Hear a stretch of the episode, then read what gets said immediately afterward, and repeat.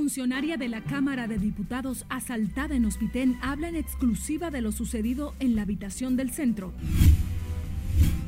Envían por tres meses al Centro Correccional de Baní a Luis Brito, tercer implicado en caso de muerte de joven Joshua Fernández. Apresan en Santiago a otro implicado junto a Prospecto en muerte de un hombre que fue encontrado en estado de descomposición en Cienfuegos. Envían a juicio al actor Andrés Castillo, imputado de acosar a una menor de 14 años. DNCD confisca 728 paquetes de presunta cocaína en el puerto multimodal Caucedo. Colegio Médico se desliga de caso de neurocientífica que resultó con títulos falsos. Dice casos deben ser sancionados por las autoridades. Y Meteorología pronostica más lluvias y el COE mantiene 21 provincias en alerta por vaguada.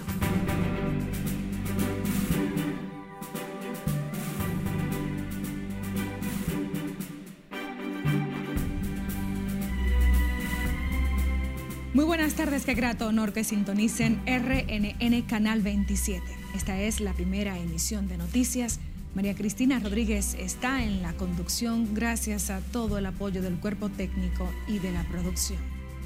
El presidente del Colegio Médico Dominicano defendió este miércoles la honestidad de los especialistas de la salud afiliados a ese gremio y llamó a las autoridades a investigar y fiscalizar a quienes cometen faltas graves en su ejercicio sin exequatur del Ministerio de Salud Pública.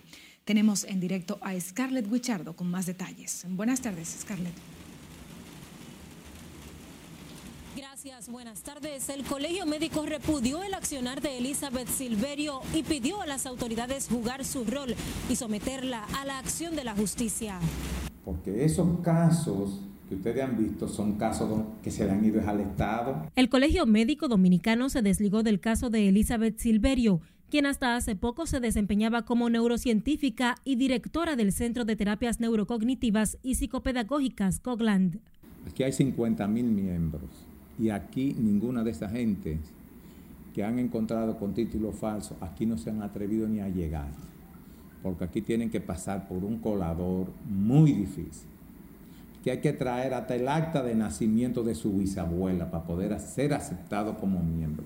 Senencaba asegura que casos como el de Silverio, de 30 años, quien dice tener varios títulos y especialidades en neurociencias con modalidad en intervención cognitivo-cerebral y áreas clínicas y pedagógicas, deben ser sancionados por las autoridades. Fotocopió el S4 y lo copió, pero quien debe andar fiscalizando ese tipo de situaciones es el Estado, no es el colegio. Pero apareció la, la, Sí, sabemos quién es la sobrina, la tenemos aquí, o la supuesta sobrina. Esa sí está registrada aquí, pero no la doctora. El presidente del gremio de los médicos fue abordado sobre el controversial tema durante una rueda de prensa donde campesinos desalojados de la sección Vicentillo de El Ceibo denunciaron una serie de abusos y atropellos que afectan a unas 613 familias. Que hemos sido perseguidos, maltratados por Pedro Guillermo Barona y sus secuaces, llámese Abel Sosa y un grupo de delincuentes que eh, donde quiera nos salen con amenaza de muerte. Y viene con un eh, título que se ve a legua que es un título falso, sobrepuesto. Los trabajadores agropecuarios piden la intervención del gobierno para que les sean entregados los títulos de propiedad. Esta es la información que tengo de momento. Paso contigo al centro de noticias. Muchísimas gracias, Scarlett Wichardo, en directo. La primera dama de la República, junto a organismos internacionales y otras autoridades, expresaron preocupación por el alto número de embarazos en adolescentes, lo que se ve reflejado en las escuelas con al menos 1.154 menores gestantes y 3.414 en uniones tempranas, contribuyendo a engrosar las muertes maternas e infantil. Siledis Aquino tiene la historia. Lo que no podemos permitirnos es, en este tema de educación sexual integral y valores, es empantanarnos, quedarnos ahí. Los embarazos en adolescente alarman en el país, encendiendo las alertas estatales y de organismos extranjeros. Lo peor es que muchos de estos embarazos son producto de violaciones o incesto, lo que llama poderosamente la atención de la primera dama, Raquel Arbaje. En discusiones estériles, mientras nuestros jóvenes, niñas y adolescentes embarazadas por hombres adultos, pero también por sus padres, que al igual que ellas, terminarán sufriendo las consecuencias sociales de una parentalidad prematura que va a afectar a sus niños, a sus niñas, ¿por qué no van a tener la suficiente madurez para valorar esa bendición divina de engendrar, de criar? El último informe del Ministerio de Educación es revelador. Solo el presente año escolar se registran unas 1.154 estudiantes embarazadas, 112 han sido víctimas de violación, otras 28 desgarradoramente las preñó su propio padre. Muchas veces las jovencitas han quedado embarazadas porque no saben lo que está ocurriendo. Hay también otras que vienen ya porque tuve la publicación que dice que hubo unas ciento y pico violadas. Eh, 112. ¿Eh? 112. 112. Entonces, fíjate bien que también hay que tomar otras medidas a la salida de las escuelas, la vigilancia en sus casas. Nosotros creemos en salud pública en la familia.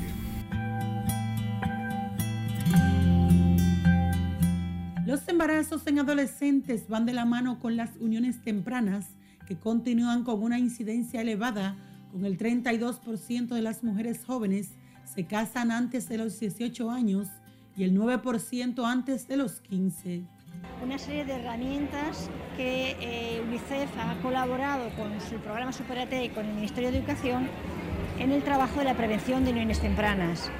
Hay herramientas que se pueden usar en las escuelas, herramientas que se pueden usar con clubes de chicas, herramientas para trabajar con líderes comunitarios, también con papás y mamás, con familias, de tal manera que podamos eh, construir un ambiente que favorezca el que las niñas puedan tener un pleno desarrollo, buscar su potencial. El propio reporte del Ministerio de Educación indica que hay 3.414 alumnos que están en uniones tempranas, 3.105 son madres y 1.158 padres. En muchos de los casos abandonan las escuelas. Lo más grave es que estos indicadores contribuyen a incrementar la mortalidad materna e infantil, tal como presenta el informe del Instituto de Patología Forense Dr. Sarita Valdés, las adolescentes haitianas y consumidoras de drogas, alcohol y fumadoras encabezan las estadísticas de las ocho muertes maternas ocurridas en febrero y 11 en marzo. Había un alto porcentaje de esas embarazadas que se embarazaron entre por debajo de los 19 años, lo que corresponde a embarazo en adolescente, que es un componente, pero había un alto porcentaje de esas mujeres que eran extranjeras.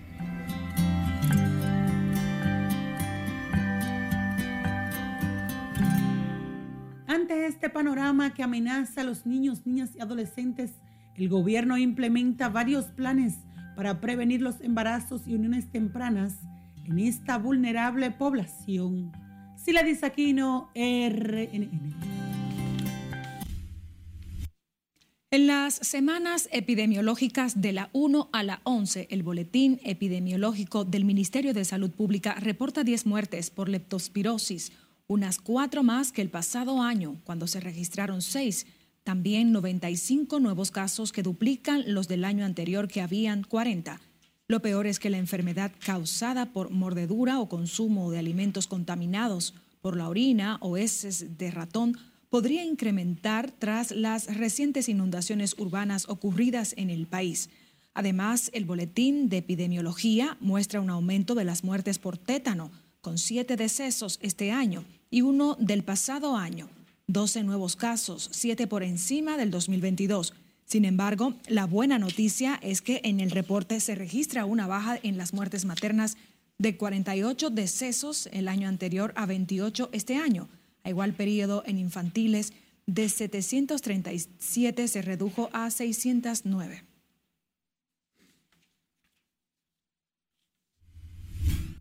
El juez del séptimo juzgado de la instrucción del Distrito Nacional dictó auto de apertura a juicio contra el actor Andrés Alberto Castillo Salas, acusado de incurrir en acoso y coacción contra un adolescente de 14 años de edad. El magistrado David Timoteo Peguero acogió la solicitud de apertura a juicio del Ministerio Público, representado por el fiscal litigante Guillermo de la Cruz Peña.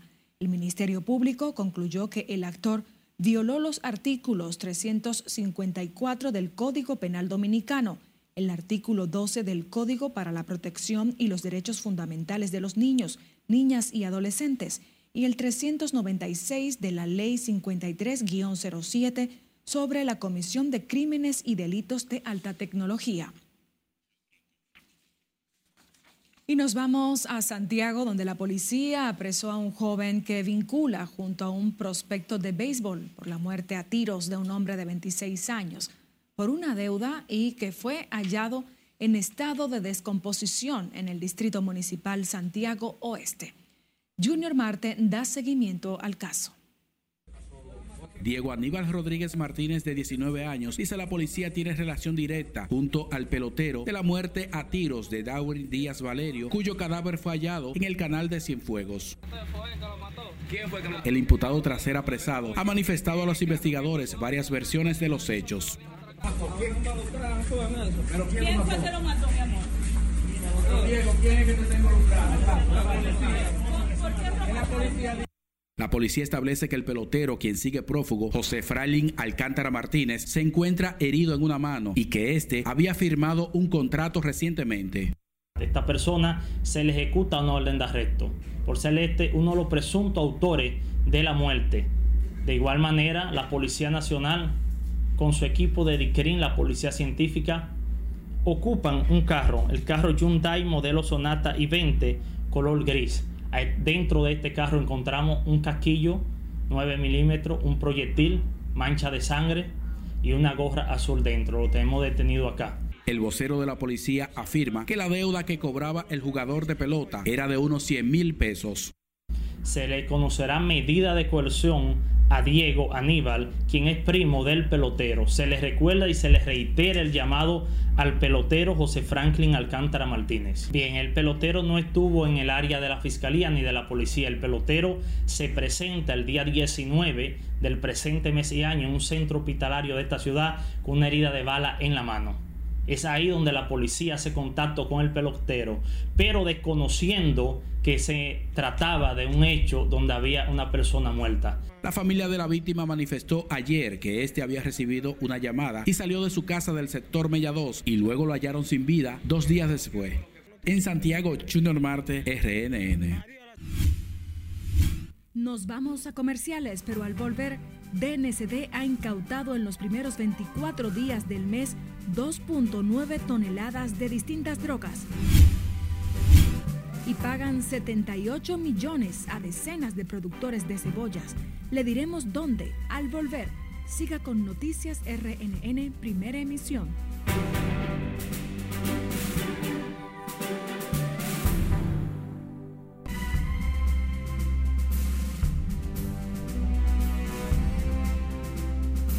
Retornamos con más. El ministro de Asuntos Exteriores de Rusia, Sergei Lavrov, acusa a Estados Unidos de marginar la Organización de Naciones Unidas. Cesarina Ravelo nos dice por qué en el resumen internacional de RNN. El jefe de la diplomacia rusa instó a Occidente a renunciar a su intento que cambie su manera de ver a Rusia y China como adversarios estratégicos solo porque representan una amenaza existencial para el imperialismo. Además, Sergei Lavrov denunció que Occidente provoca deliberadamente conflictos en África y América Latina y agrava la situación entre China y Taiwán. El diplomático aprovechó la reunión internacional de los altos funcionarios de seguridad de Occidente para emitir sus declaraciones. Altos funcionarios ucranianos exigen a sus aliados de Occidente imponer sanciones más duras contra Rusia y que corten todos los lazos económicos con ese país, pero que se mantenga el tránsito de petróleo y gas rusos a través de su territorio a fin de obtener ingresos. Las autoridades ucranianas argumentan que no debe cerrar el tránsito de hidrocarburos por dichos oleoductos porque les genera ganancias y limitan los ataques aéreos de las fuerzas rusas. Países como Hungría, República Checa y Eslovaquia dependen de oleoducto Druzhba que atraviesa Ucrania para recibir petróleo ruso. El comandante en jefe de las Fuerzas Armadas ucranianas, Valery Saluzny, recibió una herida en la cabeza y múltiples lesiones de metralla durante un ataque con cohetes de las fuerzas rusas contra un puesto de mando próximo a Posatpo Krosjove, cerca de la ciudad de Gerson, casi a mediado de este mes. El alto mando fue trasladado al Hospital Militar de Kiev, donde se le realizó una trepanación del cráneo razones por las que no ha podido continuar el servicio y lleva casi un mes fuera de la escena pública. Falleció una mujer que fue atropellada por la escolta de la duquesa de Edimburgo, Sofía, cuñada del rey Carlos III. Helen Holland, de 81 años, sufrió heridas en la cabeza cuando fue atropellada en el oeste de la capital británica, cuatro días después de la coronación de Carlos III en la abadía de Westminster. Holland vivía en una localidad al sureste de Inglaterra, pero estaba en Londres visitando a su hermana cuando se produjo el accidente, donde recibió múltiples roturas de huesos y lesiones internas que les causaron la muerte este miércoles. El Papa Francisco pidió que se permita anunciar la fe católica a plenitud, belleza y libertad durante un mensaje al final de la audiencia general celebrada en la Plaza de San Pedro. Francisco recordó que este miércoles se celebra la Jornada Mundial de Oración por la Iglesia Católica en China y envió un mensaje de cercanía a los feligreses, compartiendo sus alegrías y esperanzas. El pontífice además envió un mensaje especial a todos los que sufren, pastores y fieles, para que en la comunión y solidaridad de la Iglesia Universal experimenten consuelo y aliento. La inteligencia artificial es una tecnología que avanza a pasos agigantados, sin embargo, si bien ofrece oportunidades inmensas, también implica grandes riesgos, por lo que se hace inminente insertar los derechos humanos desde ya, según el alto comisionado de ese organismo de la ONU, Volker Turk durante una conferencia de prensa en el que pasó revista los temas más urgentes y preocupantes en materia de derechos humanos en el mundo, pidió que se incorporen los derechos humanos a todo el ciclo de vida de la inteligencia artificial y que tanto los gobiernos como el sector privado deben asumir esa responsabilidad para que garanticen los derechos humanos en dicha tecnología. En las internacionales, Cesarina Ravelo, RNN. En el plano local, la Oficina de Atención Permanente del Distrito Nacional dictó tres meses de prisión preventiva en contra de Luis Alberto Brito, tercer implicado en la muerte de Joshua Omar Fernández durante un asalto en una discoteca de la parte alta de la capital. Margaret Ramírez con todos los detalles en directo desde el Palacio de Justicia de Ciudad Nueva. Buenas tardes. Gracias, buenas tardes. Luis Alberto Brito último de los implicados en la muerte de Joshua Omar Fernández, deberá cumplir tres meses de prisión preventiva en el Centro Correccional de Baní, separados de los dos otros implicados en este expediente, quienes fueron enviados a Nacayo y a La Victoria. Él no tiene que ver nada con la muerte de ese, joven. Ante la jueza Eliagna Mena, Luis Brito habría asumido la culpabilidad por el atraco, pero no por la muerte del joven de 18 años, tal y como lo hizo a través de un audiovisual que se hizo viral en las redes sociales. Que él no tiene que ver nada con la muerte de ese muchacho. Él está pidiendo, él está pidiendo que busquen los videos de la discoteca, que ahí aparece de dónde salió el disparo. Él es sido muy responsable. Para la defensa de la familia de la víctima, la medida ha sido acertada tomando en cuenta que se le dio prisión preventiva y que la jueza encontró elementos que vinculan a Brito con la muerte de Fernández. Independientemente de la cantidad de meses que se le haya dictado en una medida de coerción, sigue siendo una prisión preventiva y para que el juez y el tribunal hayan dictado una, prisión, una prisión eh, preventiva, independientemente de la cantidad de meses que sea, es porque ha encontrado una vinculación directa con ese implicado. Ella se dio cuenta que hay una mafia organizada y manda a Luis Alberto a otro centro, lo manda a Baní. ¿Qué quiere decir eso? Uno lo mandaron a Najayo, el otro a La Victoria y el otro a Baní. ¿Por qué pasa esto? Para que no tengan vínculo, para que no tengan vínculo uno con el otro. Wesley Vincent Carmona, el doctorcito, y Alison de Jesús Pérez Chiquito Otros dos implicados en la muerte de Fernández ya cumplen un año de prisión preventiva en Nacayo y La Victoria. La revisión obligatoria de medidas de coerción para los implicados en este expediente quedó pautada para dentro de tres meses. Es todo lo que tengo por el momento. Retorno contigo al estudio. Gracias, Margaret Ramírez. La funcionaria de la Cámara de Diputados asaltada en la clínica Hospitén dijo que fue en busca de mejorar su salud y salió más enferma, pesar de ser una de las instituciones médicas más costosas del país. Nelson Mateo con los detalles en exclusiva para RNN. Canalizó una psicóloga, pero yo no vuelvo a esa clínica. Ella es Rosagna Pérez, la paciente que fue asaltada en la habitación 417 del centro Hospitén poco después de haber sido sometida a una operación de emergencia. La seguridad está muy vulnerable en esa clínica, muy vulnerable. Como una persona extraña va habitación por habitación sin ningún tipo de identificación eh, pudo haber sido peor, pudo haber matado, pudo violado, sin ningún tipo de vigilancia. Según relata entre llantos, el delincuente entró a la habitación, la llamó por su nombre, se hizo pasar como empleado, la llevó hasta el baño y de regreso es que ella se entera que se trataba de un asalto. Me sentí vulnerable, desprotegida, pero ¿cómo va a pensar que en un centro de salud donde uno está eh, convaleciente, te van a robar. O sea, lo que yo me lo tenía era que ese hombre iba a entrar ahí. Muy triste, convaleciente en su residencia donde ya se encuentra, la paciente reveló que ella no ha sido la única asaltada en ese exclusivo centro médico privado. Es la primera vez que pasa. No. No, el gerente nos explicaba que no era la primera vez. Entonces, ¿por qué no han tomado las medidas necesarias para que se pare esto?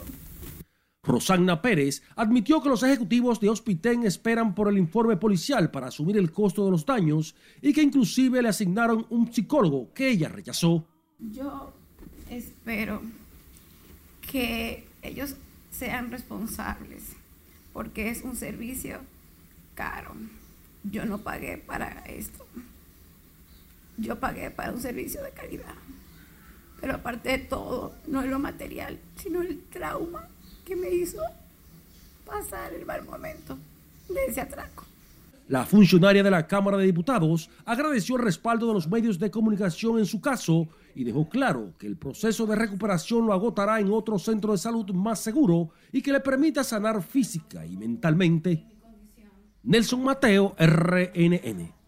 El ministro de Interior y Policía, Jesús Vázquez Martínez, dijo que los atracos y otros hechos criminales ocurridos recientemente son hechos aislados que están siendo investigados por la Policía Nacional.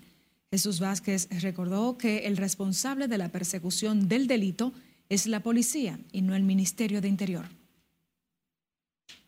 Nunca voy a estar conforme hasta que nosotros no eh, que hayamos podido aplicar todos estos programas que estamos aplicando y que podamos tener los mejores niveles de, de seguridad en la República Dominicana. Estamos precisamente trabajando para eso. Todos estos programas que estamos desarrollando tienen un solo objetivo, mejorar el tema de la seguridad ciudadana, mejorar el tema de la convivencia. Igual se refirió a la inseguridad que llevó al Ministerio de Educación a volver a la docencia virtual en los tres brazos. Explicó que son hechos aislados que se están combatiendo no solo con la persecución, sino también con la implementación de programas como Volver al Barrio, una iniciativa que compartió Jesús Vázquez con los diputados de su bloque. Se esperan más lluvias en varias partes del país en las próximas 18 horas, según informa la Oficina Nacional de Meteorología, debido a la incidencia de una vaguada sobre el territorio dominicano, por lo que el Centro de Operaciones de Emergencias mantiene 21 provincias bajo alerta, incluyendo el Gran Santo Domingo. Laura Lamar nos completa esta información en directo. Buenas tardes, Laura. Gracias, buenas tardes. Los organismos de socorro continúan atentos a los efectos de la vaguada que sigue incidiendo en gran parte del país. Alerta roja, Montecristi, especialmente Martín García, Guayabito, Rincón, Manga y el cruce de Manga. Es por esto que el COE mantiene todas las alertas para unas 18 provincias por posibles inundaciones y deslizamiento de tierra. Así también como Santiago Rodríguez. Repito, esas dos provincias están en alerta roja. En alerta amarilla, Elías Piña, Santiago La Vega, Valverde, Sánchez Ramírez, Monseñor Noel, Puerto Plata y Espaillat. Mientras que la UNAMED pronostica más aguaceros de moderados a fuertes con tormentas eléctricas y ráfagas de viento. Le pedimos a la población abstenerse de cruzar ríos, arroyos y cañadas que presenten grandes volúmenes de agua y accesar a nuestros teléfonos 809-472-0909 y el 911 para cualquier situación de emergencias. Las lluvias de los últimos días han provocado inundaciones urbanas y trastornado el tránsito vehicular.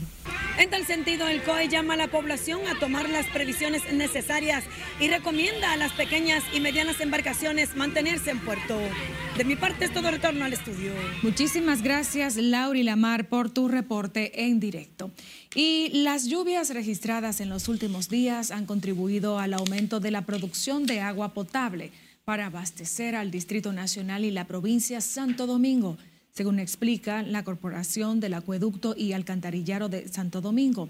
En un documento de prensa, el director de la entidad, Felipe Suberví, destaca que el nivel de la presa Higüey subió aproximadamente dos metros, mientras que Valdesia un estimado de 15 centímetros, al tiempo de señalar que los ríos Isaduey, Isabela, Osama y Nizao aumentaron sus caudales de manera considerable. Detalla además que la producción de agua potable para esta semana se colocó en 400 millones de galones diarios, reflejando un incremento de 70 millones de galones. El gobierno dominicano pagó 78 millones de pesos a decenas de productores de cebollas de Vallejuelo, con lo que se dinamizará la economía en ese municipio. Julio César Mateo nos cuenta. Se trata de decenas de productores de cebollas que decidieron comercializar su producto a través del plan de desarrollo de la provincia de San Juan. Hemos estado en contacto permanente y siguiendo las directrices, y quiero que eso se entienda bien claro, del ministro de Agricultura y del director de Banco Agrícola, que sí, que sí asumieron con el plan el compromiso. Para las autoridades, el pago en tiempo récord a los cebolleros forma parte del apoyo contundente del presidente Abinader a los productores nacionales. Y esta parte que hoy se inicia aquí es una, un, un hito y es una trascendencia que le da a los productores por la sencilla razón de que siempre se tenía la presión de que la cebolla había que venderla rápido porque si no se vendía se dañaba. Legisladores de la zona saludaron esta iniciativa e instaron al gobierno a seguir respaldando al sector agropecuario. Y, darle garantía de que el producto no se vaya a podrir y que ellos puedan tener la rentabilidad que deben de tener eh, en cada una de las cosechas y convertir eh, la actividad agropecuaria en una actividad productiva para los hombres y las mujeres del campo dominicano. De su lado, productores del bulbo expresaron su satisfacción por el pago tras vender su producto hace dos meses. Bien, porque la van a pagar pronto. Gracias a Dios que no tuvimos que hacer huelga, como siempre nosotros hacemos huelgas y para que nos paguen. Y gracias a Dios que nos la van a pagar. Nos van a resolver porque no la van a pagar y nosotros vamos a resolver un problema con ellos. Con esos chelitos. La siembra de cebolla se realiza cada año en el mes de enero en Vallejuelo y es considerada la principal actividad económica de la zona. En San Juan de la Maguana, Julio César Mateo, RNN. Nos vamos a comerciales, quédese conectado con RNN.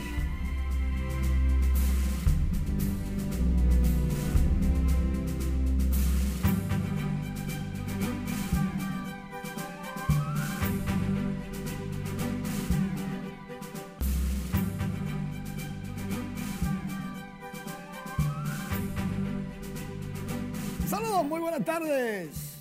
Iniciamos la entrega deportiva con el resumen de la actuación de los dominicanos en la Grandes Ligas. Vladimir Guerrero Jr. ¡Qué palo! La mandó al morro de Montecristi, su número 8. Fue con las bases llenas. Remolcó seis carreras y llegó a 33. 424 pies ese tablazo del Vladi. Ah, bueno, di que, que el que estaba pinchando no es pitcher. Bueno, pero eso no cuenta. El palo es lo que cuenta. Vladimir Guerrero estaba teniendo 300 con los azulejos de Toronto que ganaron 20 a 1 a Tampa Bay. Que. Juan Soto al regreso a los Nacionales de Washington. Pegó cuadrangular que la mandó al morro de Montecristi. Fue de 441 pies y el fanático se pone la mano en la cabeza. ¿Y qué fue? Es familia tuya la voz. Christopher Morel. Este está caliente. Conectó su noveno jonrón en apenas 12 juegos esta campaña. Eso lo dice todo.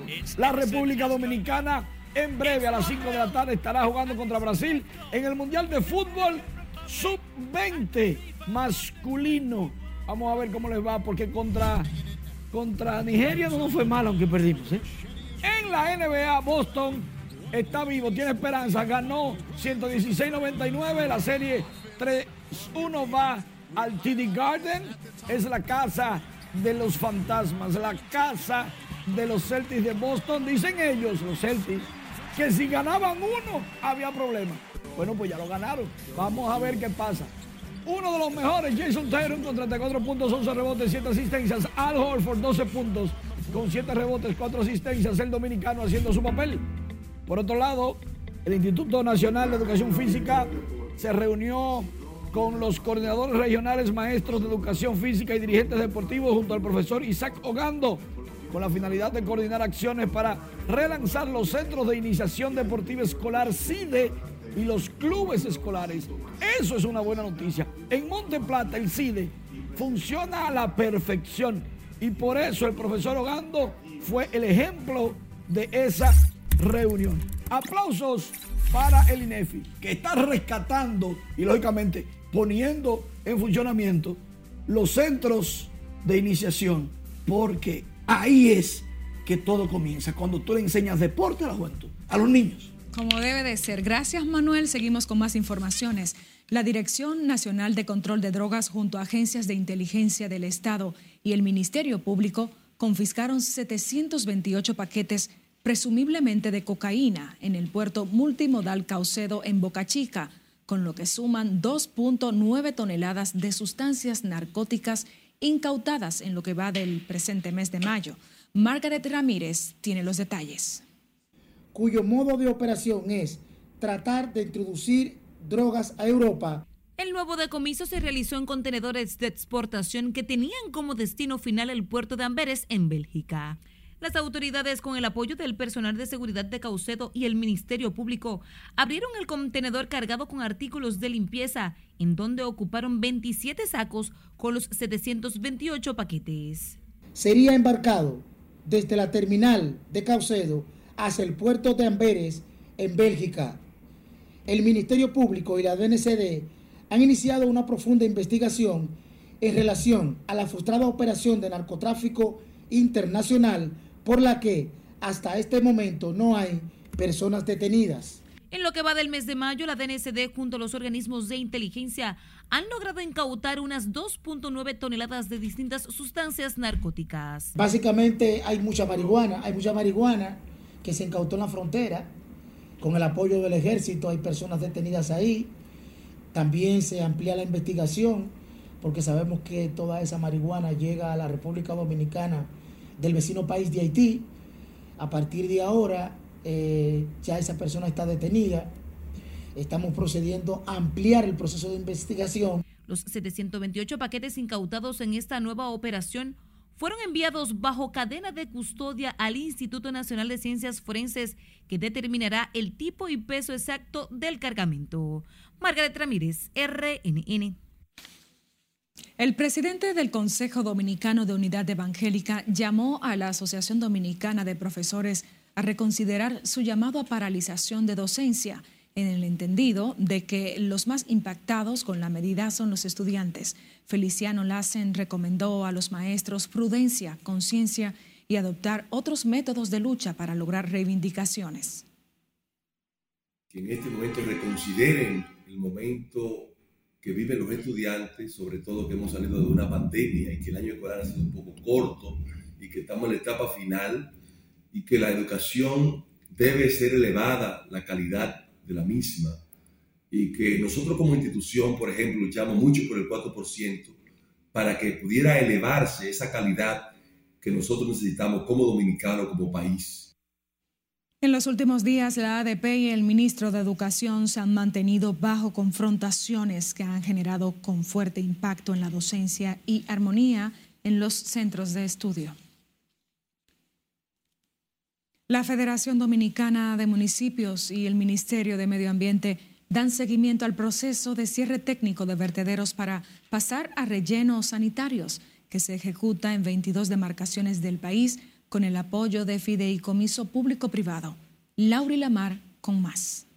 Se inició a través de impuestos internos desde eh, el año pasado. Con esta iniciativa el gobierno busca poner fin a la problemática de la recogida y destino final de los desechos sólidos, según las autoridades municipales. El proceso de recolección lleva fases. Después que los ayuntamientos deben de recoger los desechos o residuos sólidos, debe de ir a una estación de transferencia. Y luego que estén en la estación de transferencia, es responsabilidad del fideicomiso cuando ya opere de manera normal, llevarla de la estación de transferencia al destino final. Hay ya localidades que pueden eh, ser en los próximos meses las primeras. Digamos que se puede ya contar con la eh, eh, estación, si se construye, la estación de transferencia de Tamboril, se resuelve ese problema y Tamboril vertería en Santiago porque pertenece a esa propia provincia. Estamos en Baní, que ya hay un esfuerzo avanzado porque hay incluso celda y tiene su vertedero propio bastante amplio.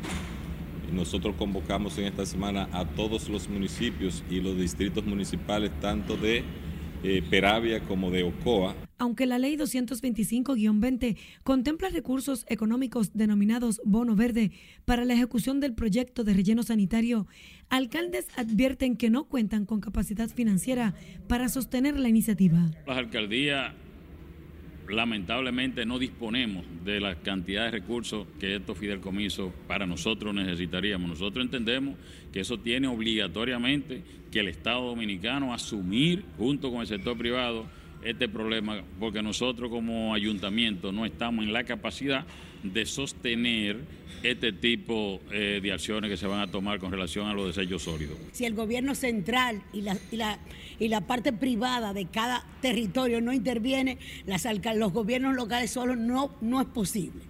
Qué bueno que hay esta actitud, primero del presidente de la Federación Dominicana de Municipios, de la Liga Municipal Dominicana, de entender que no podemos seguir hablando de desarrollo con un país que cuando tú llegas lo ve husmear por todas partes. El presidente de la Federación Dominicana de Municipios se reunió hoy con alcaldes de diferentes localidades del país para informarles sobre los próximos vertederos a cielo abierto que pasarán a relleno sanitario gestionados con la alianza público-privada. Laurila Mar, RNN. El voluntariado del Instituto Nacional del Cáncer, Rosa Emilia Sánchez de Tavares, realizó hoy un encuentro por motivo del Día de las Madres con sobrevivientes de cáncer de mama, con un llamado a no descuidarse y a acudir al médico de manera preventiva al menos dos veces al año. Scarlett Guichardo tiene la historia. Yo me siento muy agradecida porque mi proceso ha sido aceptable. Como cada año, el voluntariado del INCART agrupó a mujeres de todas las edades que ganaron la batalla al cáncer de mama. Cuando ya sanan, se toca una campanita, o sea, se tocó la campanita por todas ellas ya, ya están sanas. Solamente vienen a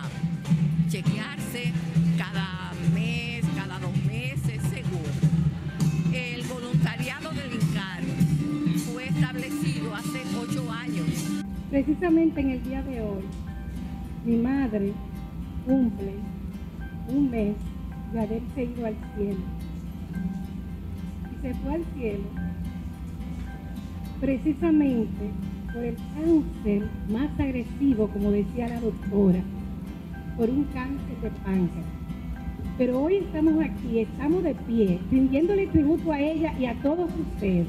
Estas mujeres libraron una lucha titánica enfrentándose a una cruda realidad que hoy es cosa del pasado. No me vi muy fácil porque se me abrió la herida una tres veces. Imagínate toda esa carne colgándome.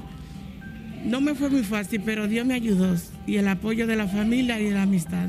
Otras se mantienen optimistas y confiadas en que encontrarán la luz al final del túnel. Yo en el momento que me dijeron tienes cáncer dije ¿qué hay que hacer? Tengo que sanarme. Y hasta ahora, bueno, lágrimas porque realmente tenemos corazón. Pero lloré la primera semana y después peluca ni nada de eso. Me quité mi cabello desde que empezaron a salirse.